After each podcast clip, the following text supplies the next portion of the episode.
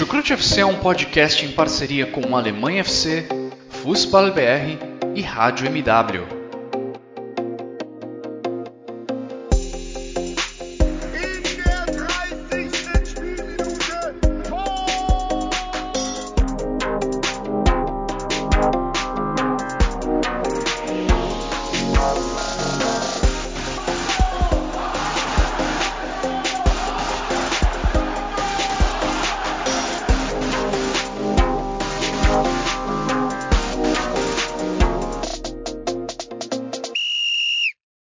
Sejam muito bem-vindos, fãs da Bundesliga. O meu nome é Guilherme Ferreira e eu recebo vocês para mais uma edição do Chucrute FC, uma edição em que vamos falar sobre a derrota da Alemanha por 2 a 0, uma derrota que representa não somente a eliminação da Euro 2020, mas também o fim de uma era, o fim da era Joachim Löw. Depois de 15 anos no comando da seleção da Alemanha, ele se despede, se despediu hoje em Wembley dando lugar a Hansi Flick, que é quem assume o cargo a partir das próximas semanas, a partir dos próximos jogos. E bom, para me ajudar a comentar sobre esses dois assuntos, eu recebo Rainer Pompermayer e Vitor Lederman nessa edição do podcast. Vou dar primeiramente as boas-vindas ao convidado especial. Tudo bem com você, Rainer? Feliz pelo fim da era Joaquim Love? Boa noite a todos, boa noite, Guilherme, boa noite, Vitor. Muito obrigado por chamarem novamente participar.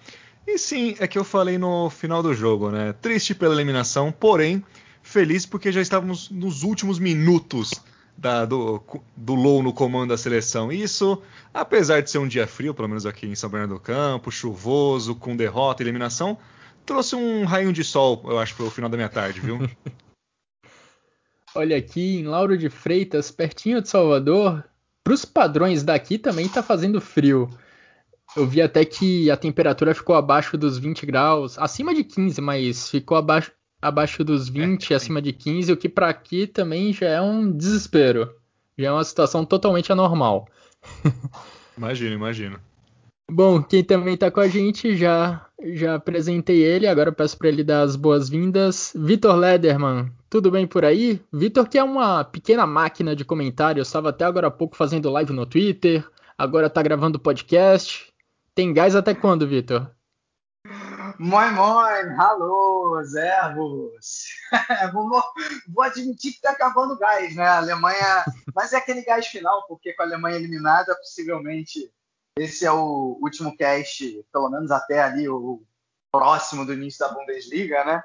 É, aí hoje a gente faz aí essa, esse lamento da Alemanha eliminada, esse balanço negativo, obviamente, da Alemanha na Euro. E é isso, é isso. É... Pois é, né? Acho que a vitória contra Portugal e o histórico contra a Inglaterra talvez tenha iludido o torcedor alemão. Pois é, o sprint final da temporada do Chucrute FC, digamos assim, depois de uma temporada que foi quase emendada na Euro, fizemos depois do final da Bundesliga vários podcasts de retrospectiva da temporada do futebol doméstico na Alemanha.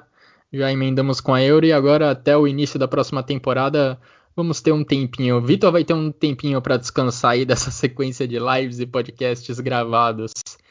Antes da gente começar o nosso debate sobre a eliminação da Alemanha, dou aqueles recados de sempre. Primeiro, agradecendo todo mundo que acompanha o Chucrute FC. A gente disponibiliza os nossos áudios nas principais plataformas de áudio e também disponibilizamos os nossos episódios no YouTube.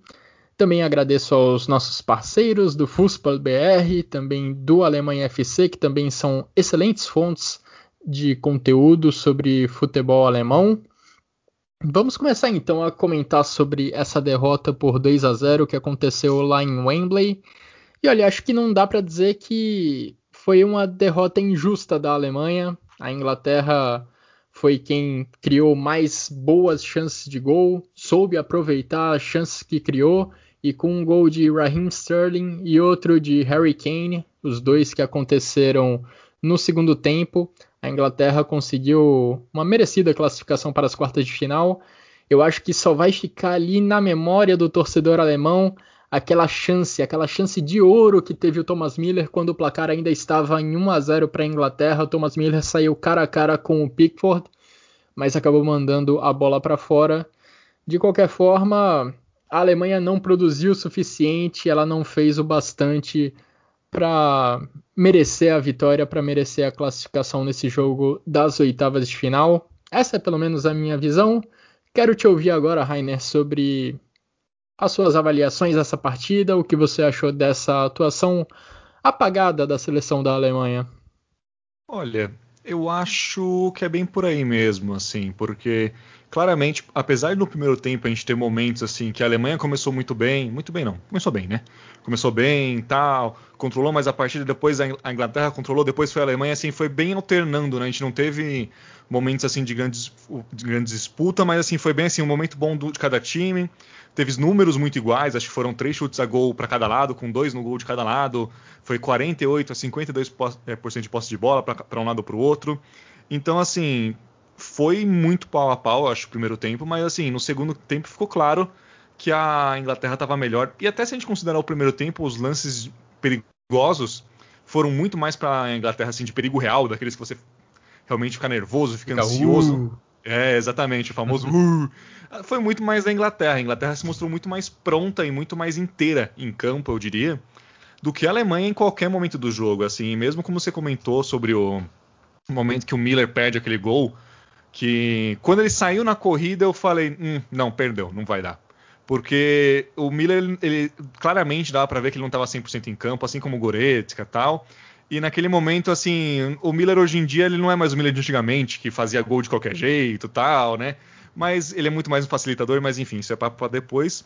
Só que mesmo que fizesse aquele gol, fosse um a um, eu não vi uma Alemanha pronta para virar o jogo, ou até, assim, beleza, até que iria para prorrogação, mas a Alemanha em campo estava muito assim solta, sabe? Quando tá já para entregar os pontos realmente.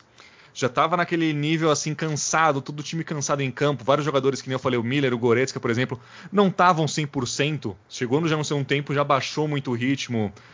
o Low, obviamente, demorou muito para substituir, para entrar um gás novo, né? Se a gente tivesse o Vitor lá, talvez fosse meio diferente, mas a gente não tinha. Então, assim, os jogadores estavam muito cansados, assim, você percebia que não ia rolar sabe? Quando saiu o primeiro gol, mesmo um pouquinho antes, que, que o primeiro gol também foi aquela coisa assim, vários erros é, de marcação na, na sequência, né? Então você via que a Alemanha não estava mais 100%, não estava se aguentando mais em campo. E aquele, o segundo gol do Hurricane realmente foi para fechar o ca caixão e tudo mais, para acabar, que não ia dar mais. Mas, assim, aquela coisa, a gente fica triste, mas não dá para chamar de injusto, longe disso. Eu acho que a Inglaterra foi justa, é, corretamente, justamente saiu como uma vitória. Até eu diria, não foi tranquila, mas assim, não passou susto de ser eliminado em momento nenhum, né? E eu confesso até que eu fiquei surpreso positivamente com o que o time da Inglaterra fez hoje nessa partida contra a Alemanha. Até pelas primeiras atuações das duas equipes nessa Euro, eu esperava ver uma Inglaterra mais defensiva, esperando ver o que a Alemanha faria com a bola e apostando mais em contra-ataques, apostando na velocidade de jogadores como Sterling, apoiado pelo Harry Kane, que também prepara muito bem as jogadas. E até a escalação inicial do Southgate indicava um pouco, ia um pouco nesse caminho, porque a Inglaterra tentou espelhar o, a formação tática da Alemanha. A Inglaterra uhum. jogou com três zagueiros, jogou um trio de zaga acompanhado por dois alas. E essa estratégia funcionou bem para impedir que a Alemanha fizesse o estrago que fez contra Portugal, né? Porque a gente cansou de ver a Alemanha basicamente atacando com cinco jogadores, o trio de ataque que hoje era é, Miller, Havertz e Werner, além dos dois alas extremamente ofensivos. Contra Portugal, que se defendeu com uma linha de quatro, isso deu muito ruim para a equipe portuguesa. A Hungria, já no último jogo da fase de grupos, jogou com uma linha de 5 defensiva e se deu muito bem. Conseguiu bloquear a Alemanha durante grande parte do jogo. E a Inglaterra acho que foi mais ou menos nesse caminho. Até tivemos novamente algumas jogadas em que o Kimi chegava do lado direito para cruzar a bola na área buscando o Robin Gosens. Se a Inglaterra estivesse defendendo com uma linha de quatro, talvez tivesse um jogador faltando para cobrir o Gosens mas o Trippier estava lá para impedir a finalização do jogador da Atalanta.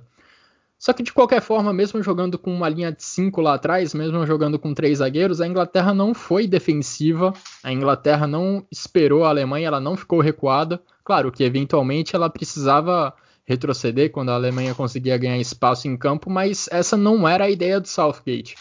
A Inglaterra marcou no campo de ataque da Alemanha, a Inglaterra deu muito trabalho para a Alemanha na saída de jogo.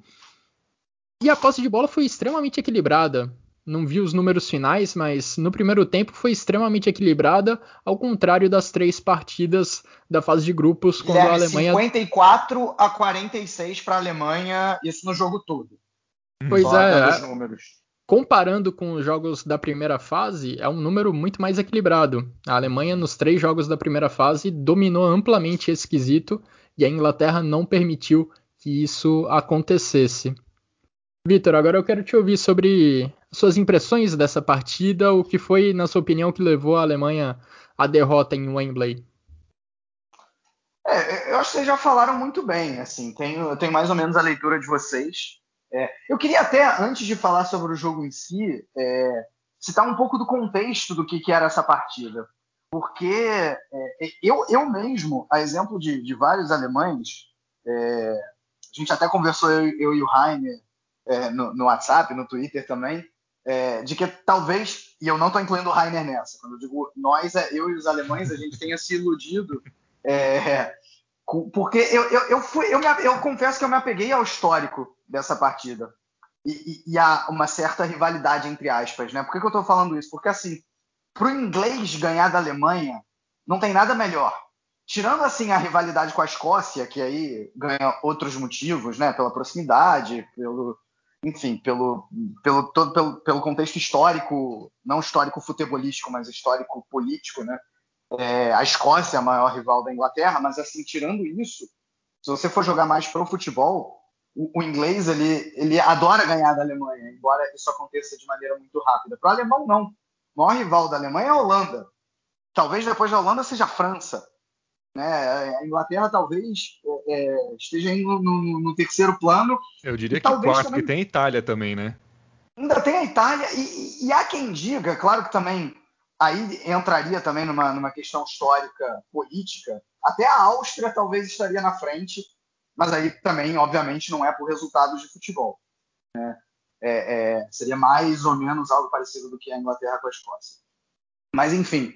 Então, é, é, é só, só, a gente está falando de dois pesos diferentes de rivalidade para um e para outro, e a gente está falando de sucesso futebolístico completamente diferente também, né? Porque a gente está falando de uma seleção que tem um título mundial, nenhuma Euro, e se arrasta para de vez em nunca chegar numa semifinal de Copa do Mundo, enquanto a Alemanha é a camisa mais pesada do futebol mundial junto com a do Brasil. Né? Então, assim, não dá, não dá nem para comparar. É, fora que o, o, embate direto entre essas seleções, a Alemanha nunca tinha perdido em um, em um Wembley, nunca não, né? não perdia desde 66, na, na, na, naquele gol que sabe-se lá se a bola entrou ou não, uhum. né, na final de 66, né? É, e, e, e, tirando isso, é, é, só a sacolada da Alemanha, né?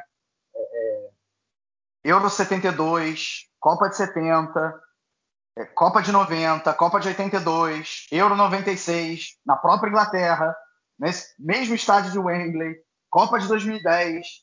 Né? Então, eu confesso que eu me apeguei a esse histórico e falei: não, a Alemanha vai chegar em Wembley e, e, e vai conseguir fazer esse histórico prevalecer. Né? É, enfim, e talvez eu realmente tenha, tenha me iludido. Cara, assim, sobre o jogo, eu, eu, eu, concordo plenamente com vocês. Acho que a, a leitura do Southgate acabou sendo correta. É, eu entendo a essa altura do campeonato o Louvre não mudar mais o esquema tático porque ele não testou em nenhum momento, por exemplo, o Voland de centroavante. É, é... Então, o erro do Low para mim foi antes, de não ter trazido o Thomas Miller antes para testar, para ver como é que ele ia, ia, se encaixar no time. De repente, tentar o Voland lá na frente. É... Porque agora, você chegar num jogo grande é, e, e praticamente usar um novo esquema, é óbvio que pode dar certo, mas a chance é, de dar errado, ela é maior do que seria se, ela, se ele tivesse testado isso antes. Né? O problema qual é? O problema é que o Low não acha respostas. O, o time está jogando daquela maneira, isso não é de hoje, né? Foi assim contra a uhum. França, foi assim contra a Hungria e foi agora contra a Inglaterra. Tipo, é nítido os problemas, é nítido que o time não consegue ter profundidade lá na frente. Tirando o jogo contra Portugal, o time não consegue dar profundidade. É, é, acho até que nessa partida foi melhor do que contra a Hungria e contra a França, né? Ainda teve ali. É, essa, essa chance do Miller no, no final, eu até dou uma, um certo desconto, porque aquilo ali foi um presente que a, que a defesa da Inglaterra deu, né? Um erro ali o Sterling deu, na verdade. Sim, é, exatamente. Sim. Exatamente, né? Então, se não é esse. Então, não é, não é exatamente que foi uma jogada construída da Alemanha. Uhum. Claro que o Havertz tem seu mérito de ter dado o passe certinho para o Miller correr, mas, mas assim, essa, essa eu nem, nem coloco na conta de que a Alemanha tem construído. Agora, a chance do Werner, que ele, perdeu, ele perdeu para fazer juiz a temporada dele, é, essa eu diria, ok, foi, foi um lance inteligente da Inglaterra. Né? Ainda teve ali no primeiro lance do segundo tempo, o Havertz pega a bola ali uhum. de, de, de sem pulo, quase abre o placar. Né? Então, você ainda conseguiu ver a Alemanha é, é, com um mínimo de profundidade, por exemplo, não teve contra a França, né? chegando na frente. É, é agora, agora não, não é, é, muito pouco, e o Low não soube, dar, não soube achar essas respostas. Por outro lado, né, nessa partida, o Kimmich subiu muito menos do que ele costuma subir. Por quê? Justamente porque a Inglaterra não deixou. A Inglaterra pressionou mais a saída de bola da Alemanha. O Kimmich ficou praticamente na linha de cinco lá atrás o tempo inteiro. Né? Então, assim, isso eu acho que o, o Southgate soube ler o jogo melhor do que o Low. E não só isso, é, o Low não soube achar as respostas, né? Não, não, não uhum. assim, ele, ele, via o problema, ou sei lá se via, né? Mas deveria ver. Mas, para variar, não conseguiu encontrar é, quem, quem, não é nem quem, mas é a maneira que o time poderia achar para responder a, a, esse, bem entre aspas, domínio inglês. Coloco bem entre aspas porque também não foi um domínio é, é, é uhum. absurdo, né? É, é, só, só por isso que eu coloco entre aspas, né? Então, enfim, acho que é mais uma incompetência do Lobo. Claro que tem problema dos jogadores também, né? É, o, o, time não soube se acertar quando o Southgate pôs o Grealish, né? Hum. Também mais uma questão aí. Os dois gols saíram pelo lado direito da Alemanha, ali pelo lado do Kimmich, numa falta, numa, numa falha de cobertura, não é uma falha do Kimmich, né? Porque é, é, o, o Kimmich está tá, tá ali no, no, na direita no lugar certo, mas mesmo dos volantes, enfim, o próprio Rainer falou, né? Um, uma sucessão de erros ali. É, então, mais um problema que, que, a Alemanha não soube, não soube responder. É, sai da Euro. Não, não, vou dizer que caiu de pé. Né? É, é, quem caiu de pé, por exemplo, foi a Áustria, a nossa, nossa filial, uhum. digamos assim. A Alemanha não diria que caiu de pé, até pela primeira fase que fez foi ruim. Né? O, o jogo contra Portugal é, é, foi muito mais uma exceção do que, do que a regra. É, e a gente até viu nessa partida um cenário bem diferente para a Alemanha, né? Como eu falei, a Inglaterra não ficou sentada dentro da própria grande área se defendendo, pelo contrário, ela quis ter a bola, ela foi para o ataque. E aí abriu um leque de opções para o ataque da Alemanha. A Alemanha finalmente teve a oportunidade de atacar em velocidade, usar a velocidade de seus jogadores para chegar na área adversária.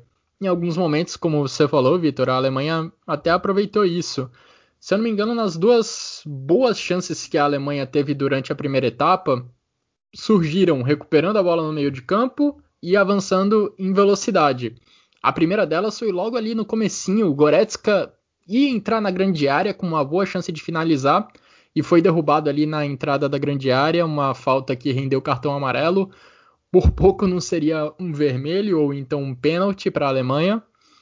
E depois, alguns minutos depois, o Timo Werner recebeu aquela bola frente a frente com o Pickford o ângulo não era muito bom, mas é uma chance que um atacante de primeiro nível precisa aproveitar. E nessa chance também, e essa chance também surgiu de uma bola ali recuperada no meio-campo e a Alemanha com espaço para atacar, com espaço para avançar em velocidade. Passe, se eu não me engano, do Kai Havertz para o Timo Werner, um belo passe que não foi muito bem aproveitado. E aí no segundo tempo, acho que virou um deserto mesmo de ideias o time da Alemanha. Acho que no segundo tempo, sim, a Inglaterra conseguiu exercer um domínio maior nas ações da partida. A Inglaterra marcou seus dois gols e cedeu muito pouco para a Alemanha. De fato, a única chance real que a Alemanha teve, se não me falha a memória, foi naquela em que o Thomas Miller saiu cara a cara com o goleiro, mas uma chance que foi criada a partir de um passe do Raheem Sterling. Sterling, que foi o grande nome da Inglaterra no jogo, fez uma fumaça enorme na defesa da Alemanha, quase acabou virando vilão àquela altura do jogo.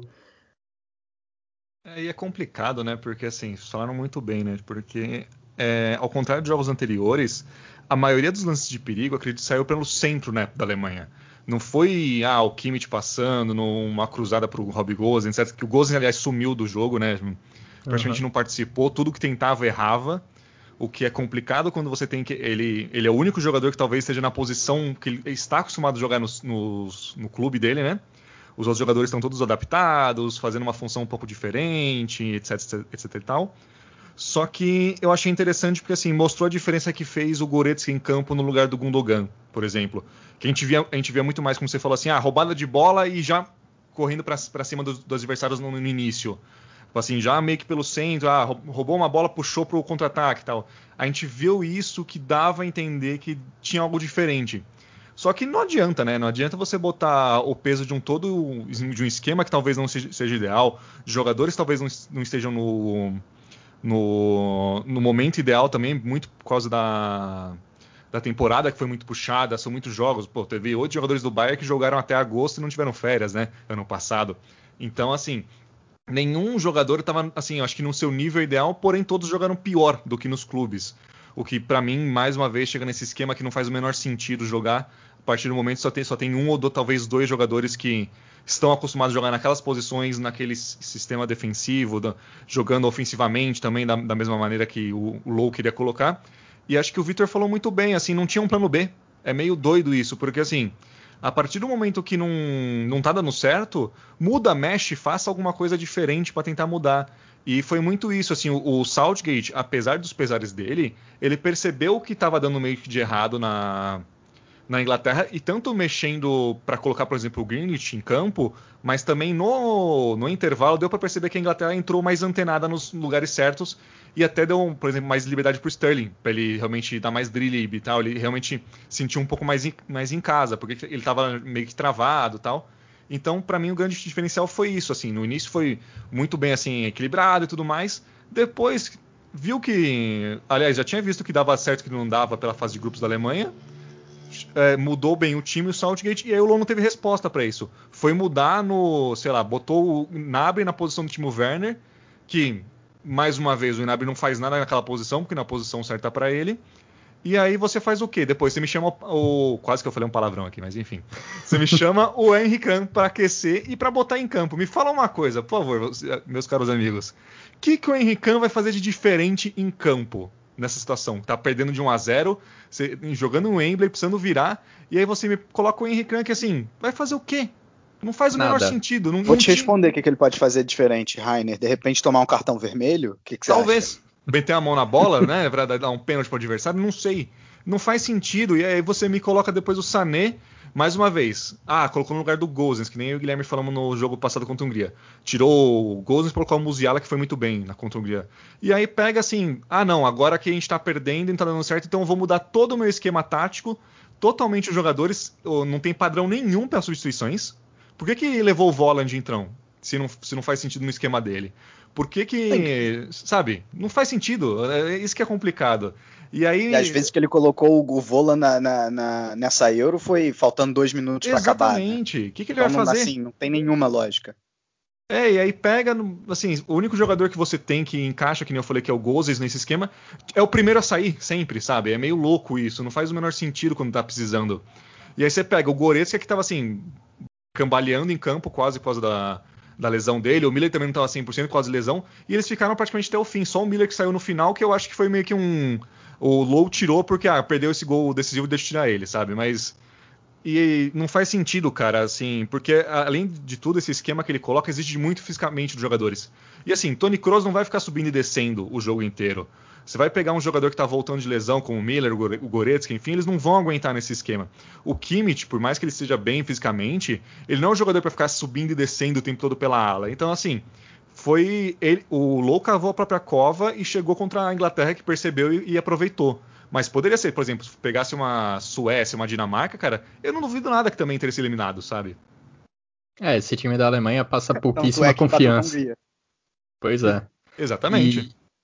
Repassando os gols, o primeiro do Sterling foi aos 30 do segundo tempo. O segundo do Harry Kane foi já aos Perdão, o primeiro, é, o primeiro do Sterling tá foi aos é, foi aos 30 do segundo tempo. O segundo do Harry Kane foi aos 41. Só depois aconteceram as substituições do Joaquim Love. Ele fez uma substituição quando o placar ainda estava 0 a 0 com a entrada do Gnabry uhum. no lugar do Timo Werner. Mas as outras duas, a entrada do Henrique, que de fato não dá para entender muito bem, e a do Sané aconteceram só depois do segundo gol. Acho até que o Love já ia colocar eles em campo. Essas substituições já estavam prontas, uhum. mas elas só aconteceram mesmo quando o placar estava 2 a 0 para a Inglaterra. E acho que os gols acabam explicando muito o que foi a partida. O primeiro deles com uma participação fantástica do Sterling, o jogador do Manchester City que fez uma partida muito muito boa, ele foi muito participativo e a Alemanha basicamente não achou ele em campo, né? Ele várias vezes recebeu a bola ali entre os zagueiros e, o, e os volantes da Alemanha, numa terra de ninguém, e conseguia partir em velocidade para cima da defesa alemã. Foi isso que aconteceu no lance do 1 a 0. O Sterling recebe ali sem a marcação do Rudiger, sem a marcação também de ninguém do meio-campo, consegue, consegue avançar para o centro do, do campo e dali nasce a jogada do primeiro gol que o próprio Sterling concluiu ali na pequena área. E o segundo gol surge da boa marcação da Inglaterra. Eu até comentei que a Alemanha conseguiu produzir algumas jogadas em contra-ataque, conseguindo superar essa pressão da Inglaterra na saída de jogo ali no campo de ataque. Mas se a gente pegar o jogo inteiro, eu acho que quem venceu essa batalha entre pressão no campo de ataque da Inglaterra e tentativa de contra-atacar da Alemanha foi o time inglês. O time inglês foi quem executou melhor essa estratégia e o segundo gol deixa isso evidente, porque é uma bola que o Gnabry perde ali no círculo central. Não sei, não lembro quem da Inglaterra fez esse desarme, mas é uma amostra de como o time da Inglaterra estava combatendo forte, como eles estavam agressivos na marcação.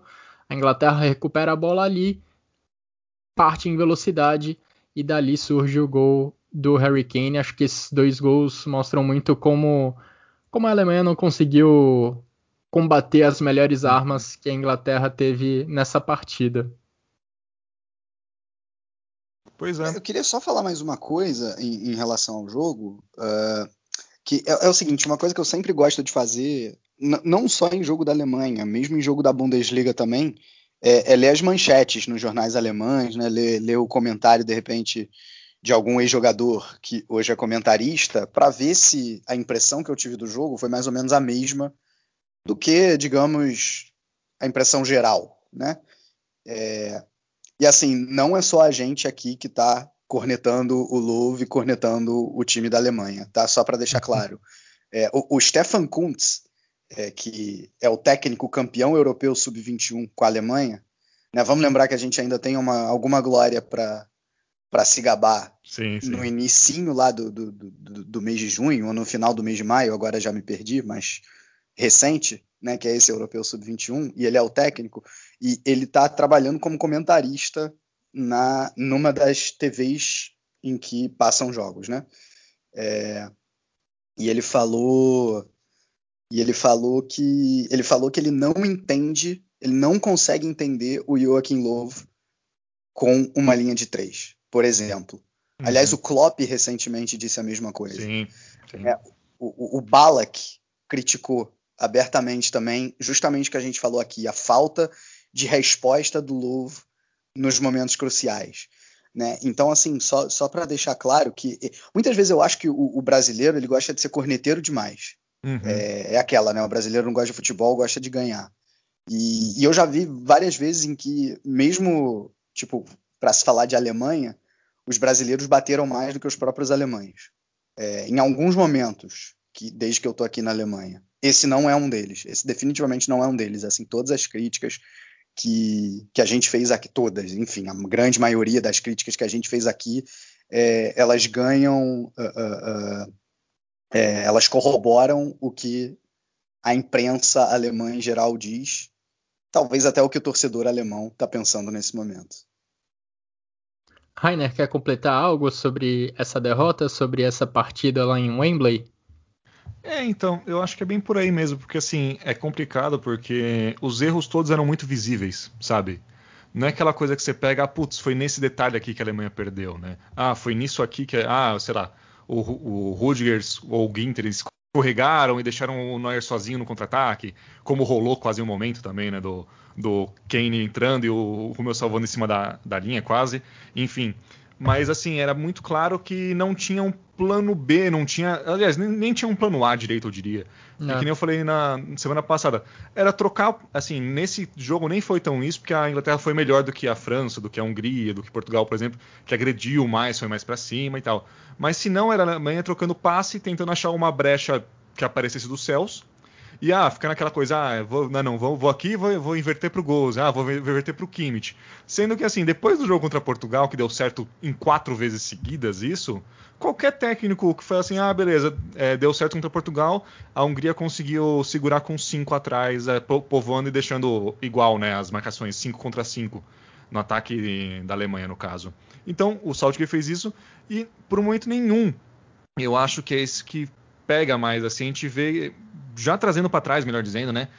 É, o Vitor falou, teve muita gente que estava criticando o Low, cornetando o Low pelo esquema de com três zagueiros, com cinco atrás, enfim, linha de três. E assim, é uma coisa que a gente escuta desde o ano passado, eu acho, que assim, e vem ganhando críticas na mídia. Até o Schweinsteiger uma vez chegou a, a cornetar, e o Schweinsteiger não fala nada fora, né? Ele é sempre muito polido, até demais, eu diria, mas enfim. É, então, assim, é uma coisa que já vinha sendo martelada. Eu acho, eu não sei se isso entrou na cabeça do Low, que ah, não, eu vou provar que meu esquema é o certo, sabe? Porque um pouco antes da, da, da Euro, um pouco antes dessa é, convocação para Euro, dos amistosos, ele chegou a mudar esse ano para um esquema com quatro atrás, acho que era até 4-3-3, tinha o Kimmich e o Goretzka, tanto que ele Variou quebrou... bastante, né, nesse último ciclo. Sim, sim, porque ele não estava achando resposta, né? Esse é, é o problema. Sim. O plano ele... A não estava pronto em nenhum momento, de fato. Exatamente. Tentava mudar e não conseguia, não via coisa diferente. Convocou milhões de. Milhões não, tinha vários, vários, vários jogadores não dava certo, não entrava. E aí ele usou esse esquema, acho que foi um 4-3-3 ou 4-2-3-1, não vou lembrar agora com certeza, que foi nos três jogos, né? Que foram uma semana, foram três jogos, acho que foi 3 a 0 1 a 0 e depois teve a derrota para a Macedônia, mas já sem o Neuer, com o Timo Werner prendendo o gol claro, etc. E eu não sei se isso fez ele decidir, ah, não, não viu? Perdemos para Macedônia com esse esquema que vocês queriam, então meu esquema é o principal, sabe? É o certo. Só que assim, quando você tem os jogadores certos, pô, cara, tipo, o Kimmich é um dos melhores volantes do mundo. Por que, que você não coloca ele o Goretzka na volância? Eles estão acostumados a jogar junto. Putz, o Miller é, fez acho que mais de 30 assistências nos últimos dois anos na posição vai de 10, que é atrás do centroavante. Ah, não tem centroavante.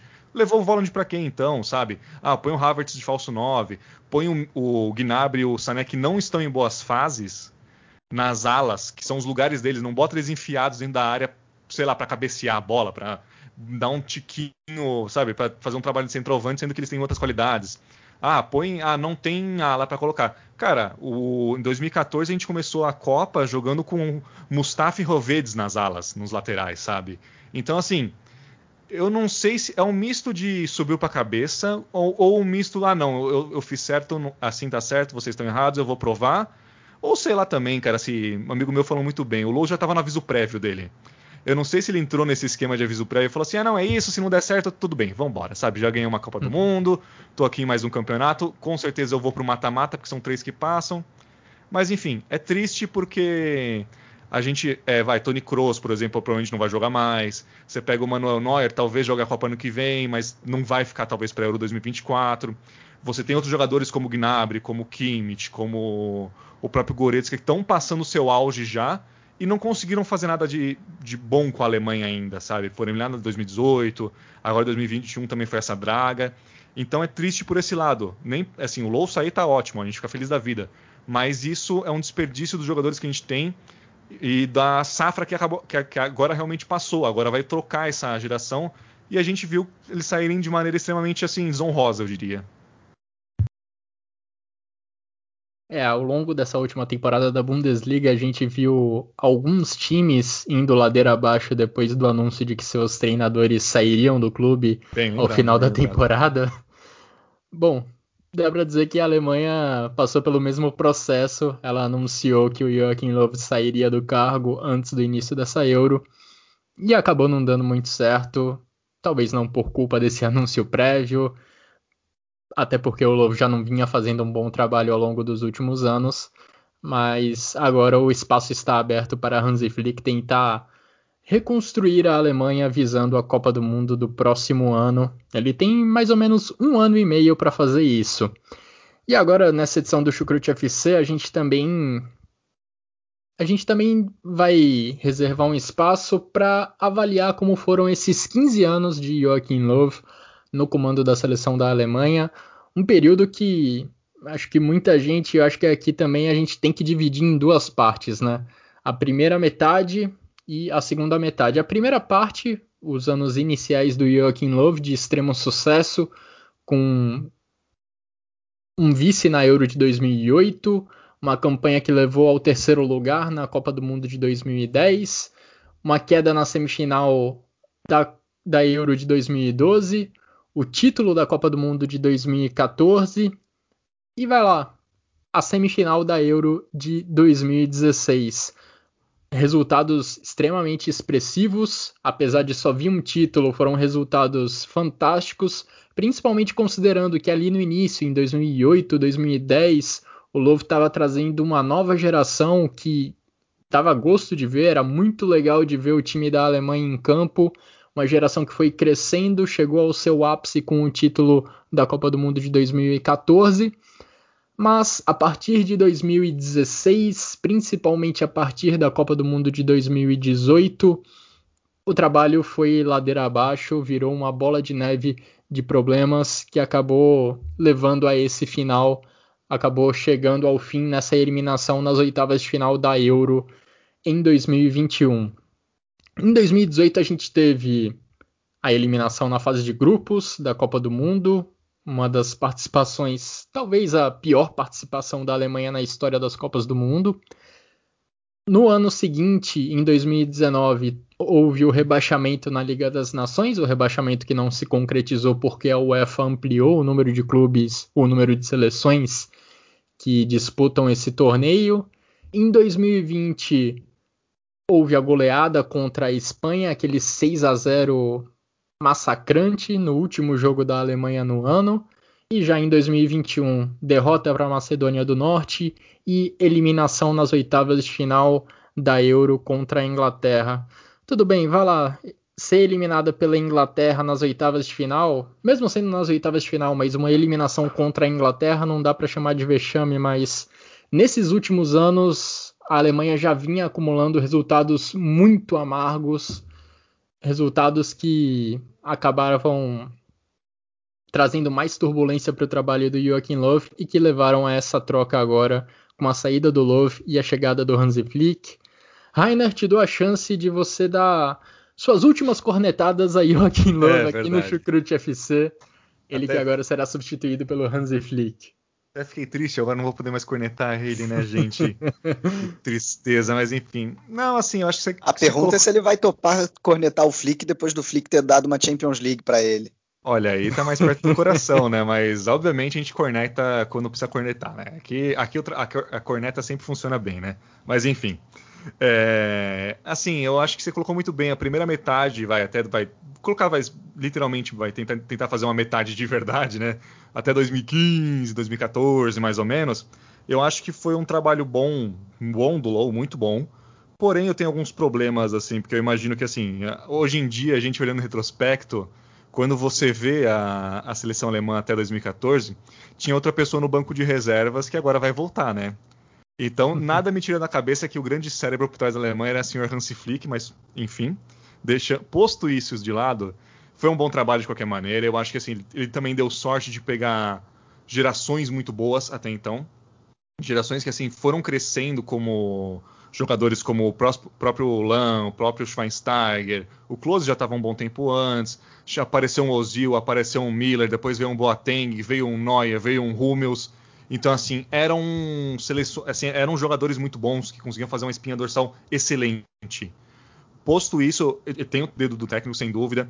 Eu acho que 2014 é, o título passa muito pelas mudanças que ele faz do início, porque lembrando, né, no início de 2014 a Alemanha estava jogando com o Klose no banco, com o Land volante e com o Guts de falso 9. E isso não estava dando certo, chegou, mudou no mata-mata e começou a funcionar a Alemanha e foi embora do jeito certo, com o Lan na direita e Miroslav Klose né, de centroavante, né? Só que quando começaram a sair esses nomes, começou a sair um Lan, começou a sair um Close, começou a sair até um vai um Mertesacker da vida, depois de Schweinsteiger, etc ele começou a perder esse, esse, essa espinha dorsal e foi cada vez mais desgastando isso, não achando respostas, como a gente disse aqui. Não sei se não se atualizou, não sei o que aconteceu, mas assim, para mim depois de 2018 era bala que ele tinha, tinha que ser mandado embora, com todo respeito, sem dúvida, mas não dava claro, porque até, até antes de 2018, né?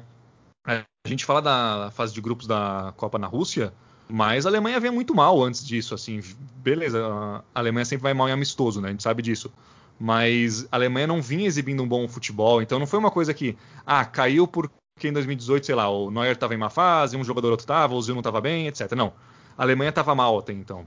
Só que aí, beleza, veio com a desculpa de re renovar e não conseguiu, não conseguiu achar respostas. Então é, é agridoce, né, esse final, porque digamos que ele estivesse indo embora em 2016, 2018, seria uma imagem totalmente diferente, né? do que tanto a Alemanha em si, os alemães, os torcedores, quanto o mundo do futebol, né? Porque hoje em dia o Low é basicamente um catador de catota que tá lá, né, e não tem, faz um bom tempo que não tem um grande resultado, seja em competições, seja até em jogos, porque faz muito tempo que a Alemanha não faz um jogo bom contra uma seleção maior. Acho que desde talvez da de um 3 a 2 contra a Holanda, que também a Holanda também não tava essas coisas, mas assim, foi um jogo bom da Alemanha. Então, é triste, entre aspas, porque assim, era um, era um cara que veio bem promissor, na época era até mais jovem e tudo mais, mostrou um futebol legal, com uma geração ótima, só que aí foi cada vez mais se prendendo nas suas convicções, não aceitando críticas, não aceitando coisas de fora, e achava que estava sempre certo, sempre certo, sempre certo, e aconteceu o que aconteceu, né? É uma pena, mas é vida que segue, e graças a Deus, próximo, a partir de agosto, setembro, teremos senhor, o Dom Hansi Flick no comando, né? Só discordo de você, Rainer, num ponto em relação à Copa do Mundo de 2018, porque eu acho que a Alemanha vinha mostrando bons resultados até ali. Não lembro exatamente dos resultados em si, mas eu vi a Alemanha como uma das favoritas para aquela Copa do Mundo, ao lado da Espanha e do Brasil. Como vocês veem, esses meus palpites não deram nada certo naquela Copa do Mundo. É. mas eu vi a Alemanha como uma das favoritas para aquele título.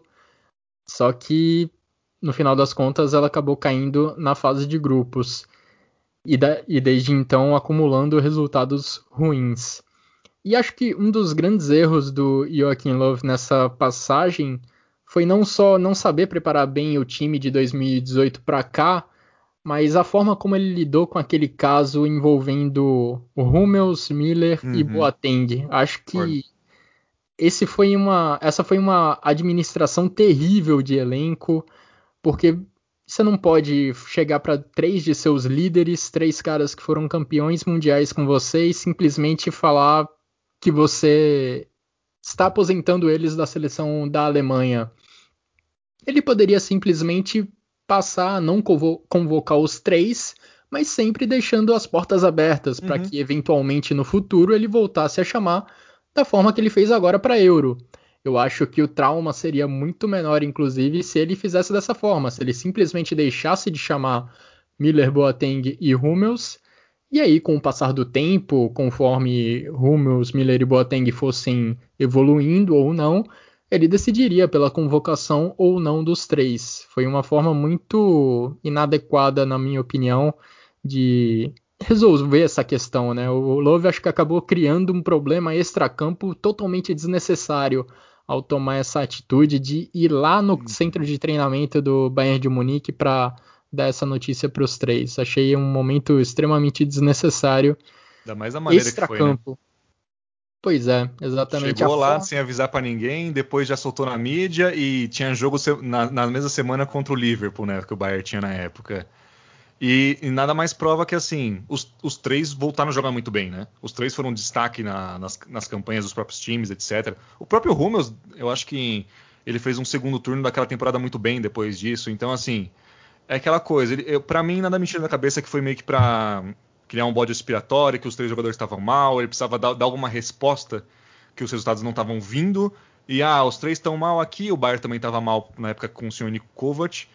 Então foi uma, foi uma saída fácil para ele chegar, até porque dava a entender que os três também estavam já começando a perder aquele ritmo e tudo mais. Mas, como você falou assim, foi muito mal organizado, muito mal gerenciado e se provou muito errado também, né, depois. Pois é. Vitor, quero te ouvir agora sobre esse período, sobre essa era Joachim Love.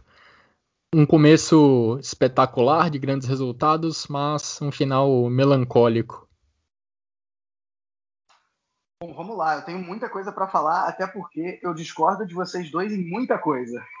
Manda bala. É, de verdade, assim, claro, muita coisa eu concordo, mas assim discordei em muita coisa. Bom, vamos lá. É, assim, ponto pacífico. O Joaquim Low não é um grande técnico. Ele não é um técnico de ponta. Tá? Ele não é um Guardiola. Obrigado, é um Vitor. Obrigado. Ele, ele, não é um Tuchel. Não, ele não é um técnico de ponta. Assim, isso, é, isso, isso acho que nesse ponto a gente talvez concorde. É, não, ele não é, e, e, normalmente os técnicos que estão nas seleções não são técnicos de ponta, salvo raras exceções. O, o Hansi Flick agora para a seleção é uma é exceção da exceção, porque não é normal você sair de um Bayern de Munique para ir para uma, uma seleção, seja ela qual for, é, a não ser no Brasil. Né? É, mas na, na, Europa isso não é comum, até porque os clubes pagam melhor. Enfim, o, o Hansi Flick topou por outras questões, que não cabe agora a gente dizer aqui. Acho que também é do, acho que é do conhecimento de todo mundo. Né?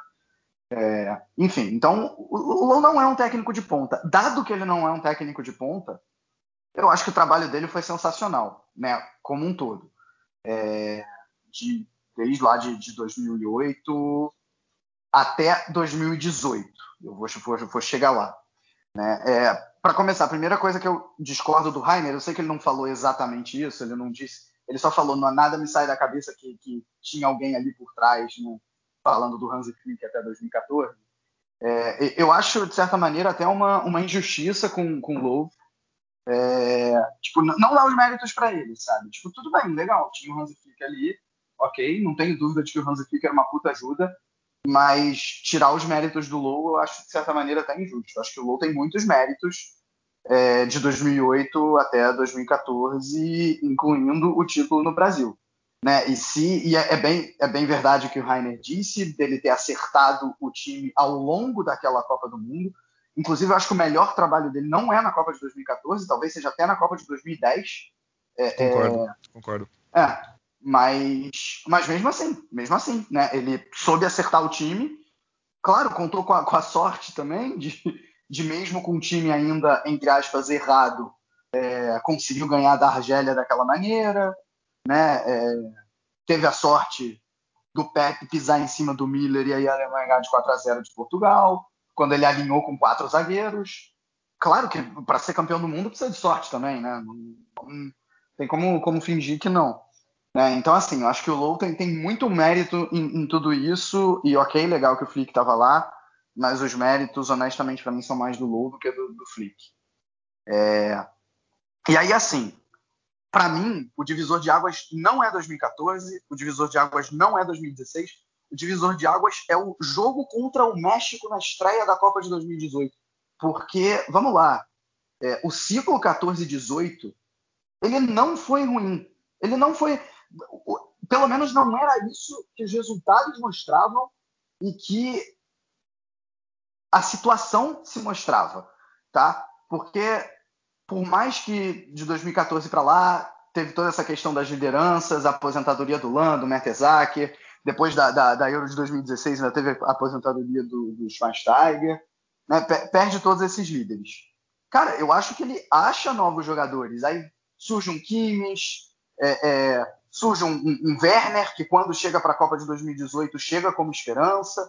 Né? Então, assim, eu acho que ele, ele, ele soube fazer a transição certa.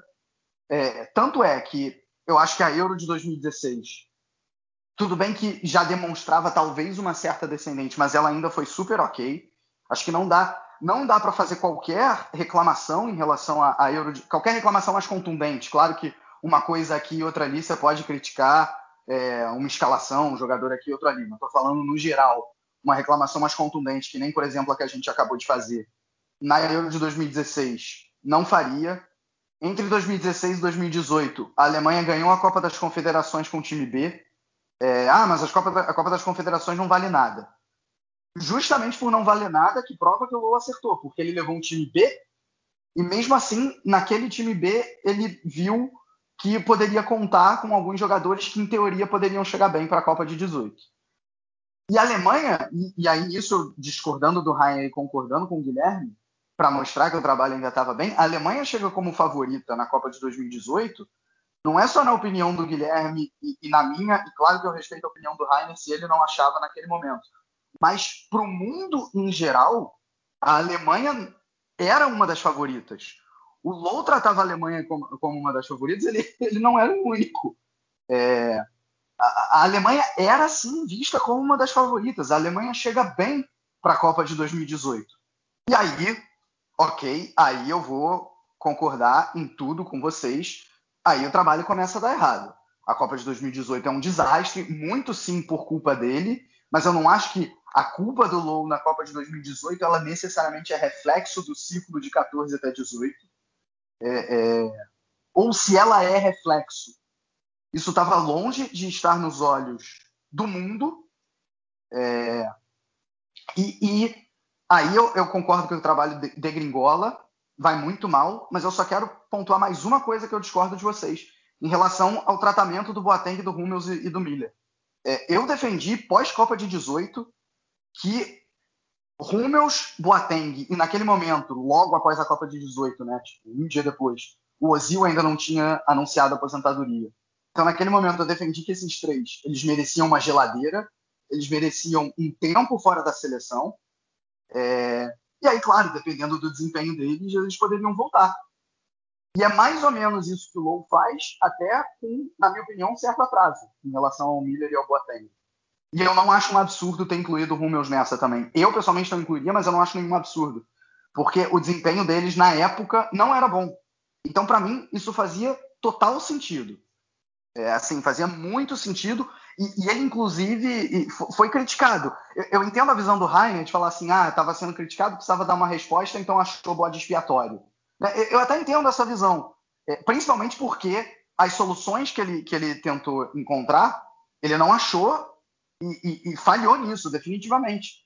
Mas eu acho sim que naquele momento o, o Miller, o Boateng e talvez o Hummels não, mas como eu disse, não acho nenhum absurdo, deveriam, mereciam sim uma geladeira.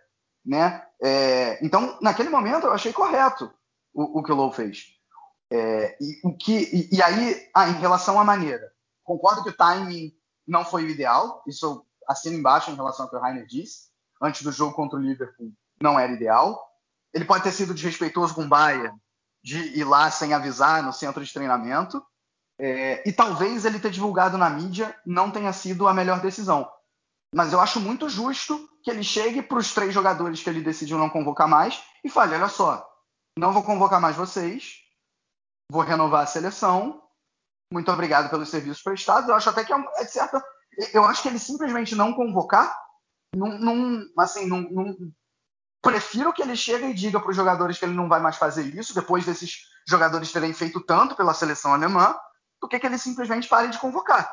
Entendeu? E aí, ah, mas ele simplesmente disse que não ia mais convocar para sempre. Mais ou menos. Ele, ele, disse: não, olha só, eu disse para eles que eu não vou convocar mais, mas dependendo da situação, é, eu, eu, posso chamar de novo. Né? É, e aí, para mim, é um erro muito grande do Lowe nesse ciclo todo. Ele demorou demais para chamar de volta o Miller e o Hummels. Talvez pudesse até ter chamado também o Boateng. Né? Ele demorou demais, assim, já tinha que chamado. Ele, ele para de chamar em 2019, é... lá pro, pro, pro, pro meio de 2020 já estava claro que tinha que chamar de volta. Assim, no início de 2019 ele para de chamar, no mínimo, assim, acho que lá pro início de 2019 já tinha que chamar de volta. quando, quando esses três jogadores começam a render. Isso eu concordo. Assim, tinha que ter chamado antes, definitivamente. É, é, mas naquele momento eu acho que ele fez certo.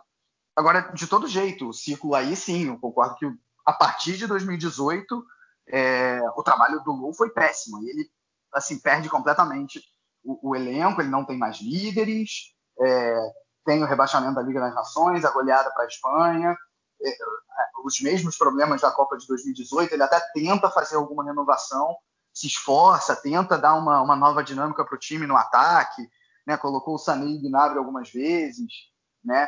É, é, mas, e aí o, tra o, trabalho é péssimo. Aí ele tinha que ter saído depois da Copa de 2018. Isso eu assino embaixo. Assim, acho que era o momento dele, dele pedir o boné. O momento dele pedir o boné não era em 2014. Ninguém, ninguém na Alemanha, antes da Copa de 2018, dizia já deu de Low, Low tá fazendo um mau trabalho. Assim, eu, eu, confesso que eu não lembro de ninguém dizendo isso. Pode ser que eu esteja errado, se alguém me apresentar algo contrário, ok, dou uma mão palmatória, mas eu não lembro. Então isso quer dizer que até 2018, no início da Copa, pode ser que de 14 para 18 já estava numa certa descendente, mas ninguém falava fora Low. Né? Isso é um movimento que nasceu a partir da eliminação da Copa de, de, de 18. Né? É, e aí, como eu falei, acho que ele tinha mesmo que ter saído. Acho até que ele ia sair de uma maneira melhor do que ele vai sair agora, se ele sai depois da Copa de, de 18, apesar daquele fracasso. É, mas mas tinha, tinha que ter saído. Inclusive, acho que é erro da federação também.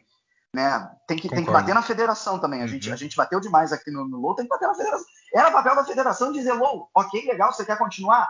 Sinto muito, teu trabalho na Copa foi ruim, aquele abraço. A gente precisa de uma. Muito obrigado pelo serviço prestado, você conquistou muita coisa aqui. É, é...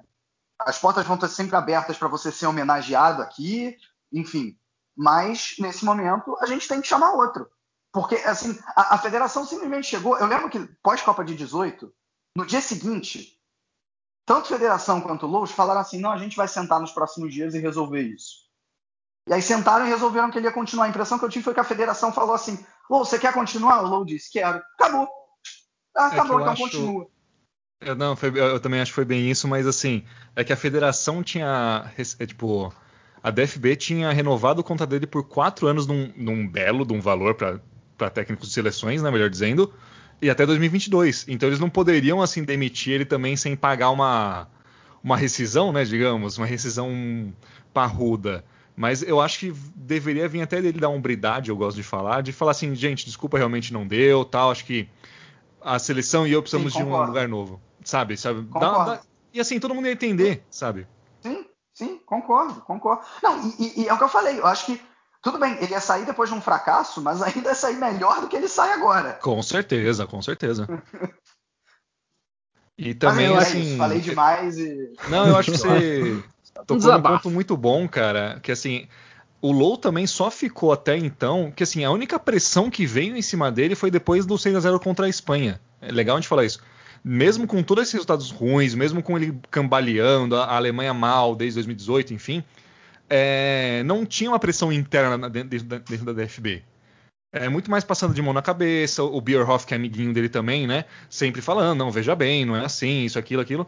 E só veio no final de 2019, depois do 6 a 0 contra a Espanha. E, e, assim, e o Low também é bom e importante falar, ele só ficou lá dentro por causa que a DFB está uma zona já faz uns bons três anos uns dois, três anos, enfim, onde o presidente sai, sai, sai por causa de escândalo, vem outro, não a fica. A DFB não tá uma zona, a DFB é uma zona. Sim, né? sim, sim. Acho que, Acho que é, é, está mais uma zona, então, eu diria, nos últimos anos. Ok, ok, justo. Então, assim, é, ao mesmo tempo que você não tem ninguém lá dentro, às vezes, há muito tempo, ou com a pachorra de demitir o Low, ele se sente também, assim, um pouco, acho que mais seguro para fazer das dele, sabe? N não assim, eu acho que a culpa é do Low, com certeza, pelo momento atual que a gente está mas a DFB tem uma, uma, grande parcela, o Bierhoff tem uma grande parcela de culpa, Sim. por às vezes não pressionar, às vezes não trocar, às vezes não correr atrás também, sabe? Só deixar como vai, vai indo, e a camisa às vezes joga sozinha, sabe? É, em relação ao trio que era do Bayern de Munique, né, há dois anos e pouquinho, acho que a gente discorda mais em relação à forma como Joaquim Love conduziu sim, a situação, né? Acho que o Rainer também concorda que o, aquele trio não estava no melhor momento, longe disso, ali depois sim, da Copa do Mundo de 2018. Concordo, acho eu acho que, que rolava um, uma conversa, talvez. O chegar e começar: olha, não vou convocar vocês por enquanto, não tô assim. Na próxima conversa, convocação. Quem sabe, vamos dar um tempo, tal, quero testar outros jogadores, sabe? Vai jogando em banho-maria, assim, sabe? Dando uma calmada, sabe? Sei lá, Porque eu também acho que. Quando você precisa deles, o trauma não é tão grande. Exatamente. Pelo menos assim que eu vejo. Exatamente. E também você não dá o braço a torcer, né? É. Vira uma situação um pouco mais desconfortável. Até admito que de, mesmo depois do que aconteceu na Copa do, do, Mundo de 2018, eu ainda via que o Love merecia continuar no cargo de treinador da Alemanha, apesar de ter sido um desastre lá na Rússia. Não nego que foi terrível a atuação da Alemanha lá na Copa do Mundo, mas eu ainda via o Love como um treinador capaz de recuperar a Alemanha a partir daquilo. O fato é que o que aconteceu na sequência me provou que eu estava errado de fato. O que aconteceu na sequência só mostrou que o Joachim Love não não tinha mais condições, não conseguiu mais dar uma nova cara à seleção da Alemanha depois de renovar a equipe de 2014, chegando em 2018, ele acabou não conseguindo manter a Alemanha no primeiro nível entre as principais seleções do mundo chegou ainda na Copa do Mundo de 2018 nessa condição, mas depois dali foi ladeira abaixo. De qualquer forma, eu acho que no futuro ele será lembrado como um dos grandes, como um dos grandes treinadores da história da seleção da Alemanha. Acho que com justiça, é um dos quatro treinadores que conseguiu um título de Copa do Mundo, além de conduzir a Alemanha a outras boas campanhas em Copa e também em Euro. Então acho que quando a poeira baixar, o Joaquim Love terá um lugar de destaque positivo. Apesar desses últimos anos terríveis e extremamente turbulentos, eu acho que ele terá um lugar de destaque positivo na, na história da seleção da Alemanha. Só uma curiosidade, é, concordo com vocês acharem, Vocês acharem que eu tô passando muito pano pro Love, é só falar. não, não. Eu acho, eu acho que é por aí mesmo, acho que é por aí. Acho que é por aí mesmo. Não, só uma curiosidade, eu não tenho certeza dessa informação, mas é algo próximo disso. Né? O, o Flick ele vai ser o 11 técnico da história da seleção alemã. Dos 10 que passaram até aqui, só dois não conquistaram um grande torneio, o que mostra a grandeza da seleção alemã também. O, o, o, o Rudi Voller e o Eric Riebeck. Todos os outros conseguiram, de alguma maneira, sair. Ambos ali no início do século, também, né? Oi, Rainer, qual? O Klinsmann acho que também não ganhou nada, né? Ah, sim, o Klinsmann. O Klinsmann também é, mas também nada. é que assim, o vôlei e o Klinsmann acho que ficaram dois anos cada um, né? Também, quatro, dois. É. Sim, o Ribbeck também ficou pouco tempo. É. O, o, momento também. de maior turbulência na, no sim. cargo de treinador da seleção da Alemanha foi no início desse século, né? Sim, Ali entre sim. 99 e 2004. Sim. É, e esses eu, eu três treinadores têm uma passagem que, por aí. É, eu até falei que no, quando, quando a Alemanha perdeu para a França, eu falei que esses jogadores, e, e o Low também, enfim, a comissão técnica alemã como um todo, é, tinha uma responsabilidade de classificar para a segunda fase e de não se tornar a pior Alemanha da história. Porque seria uma eliminação de Copa do Mundo e uma, uhum. elimina uma eliminação de Euro consecutiva, é, coisa que nunca chegou perto de acontecer.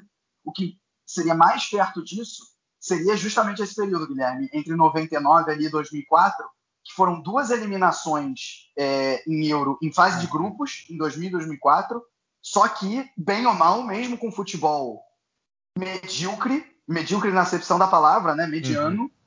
uh, conquistou um vice-campeonato mundial. Né? Então, se realmente fosse eliminado da Copa e agora fosse eliminado da Euro, com o rebaixamento de Liga das Nações com derrota de 6 a 0 para a Espanha no meio, seria o pior momento da história da seleção da, da Alemanha. Tendo classificado, talvez esse momento tenha sido superado. Rainer, quer completar algo sobre a era Joachim Löw? Quer dar as boas-vindas a Hansi Flick? Olha, eu acho que a gente já falou bastante do Löw e Sim. pelo Löw também está há muito tempo, a gente já falou muito dele, né? Independente é. onde seja. E é isso, eu acho que é, é, assim, é um, primeiro, um primeiro momento, uma metade de passagem muito boa e uma outra segunda metade somente decadente, indo de, vai, de bem, de bom, enfim, para péssimo, né? Que é o momento que a gente está obrigado pelo serviço, eu acho, né? Porque, né? Não sei que já agradecemos bastante e ele também. Acho que agora não merece agradecimento nenhum mais, faz um bom tempo, mas enfim. Quanto a senhor Hansi Flick, eu tô para te falar, eu tô bem ansioso, bem ansioso assim no sentido de para ver o que ele vai fazer de diferente, sabe? porque a Alemanha, vamos para o ponto bom agora do podcast, né? Vamos, vamos a, a, a, aliviar um pouco o clima, né? É, a Alemanha ainda, por mais que muita gente fala de entre safa, ai, não tem um centroavante, ai, não tem um lateral direito, a Alemanha tem um elenco muito bom, muito rico, muito importante. Tem Concordo. jogadores muito bons, tem jogadores novos muito bons surgindo. Tem um Baco que pode ser um cara para essa ala direita da Alemanha. Tem um Florian Wirtz aparecendo que pode ser um cara para entrar no lugar onde o Miller vai sair eventualmente. E fora que ele é um técnico que também já conhece muito bem tanto a DFB quanto os jogadores do Bayern, que são a base da Alemanha, conhece bem a Bundesliga, onde temos muitos jogadores bons. Então, assim, eu diria que o futuro é extremamente promissor e eu duvido, assim, eu caso 50 reais aqui na minha mesa que não vai ficar pior do que já tá. Então, eu até imagino que. Eu, meu medo é só que vai ter muito pouco tempo para a Copa do Mundo. A gente tem uma sorte, entre aspas, que vai ser no final do ano, então vai ter um ano e meio mais ou menos para ele se preparar do que se fosse só um ano.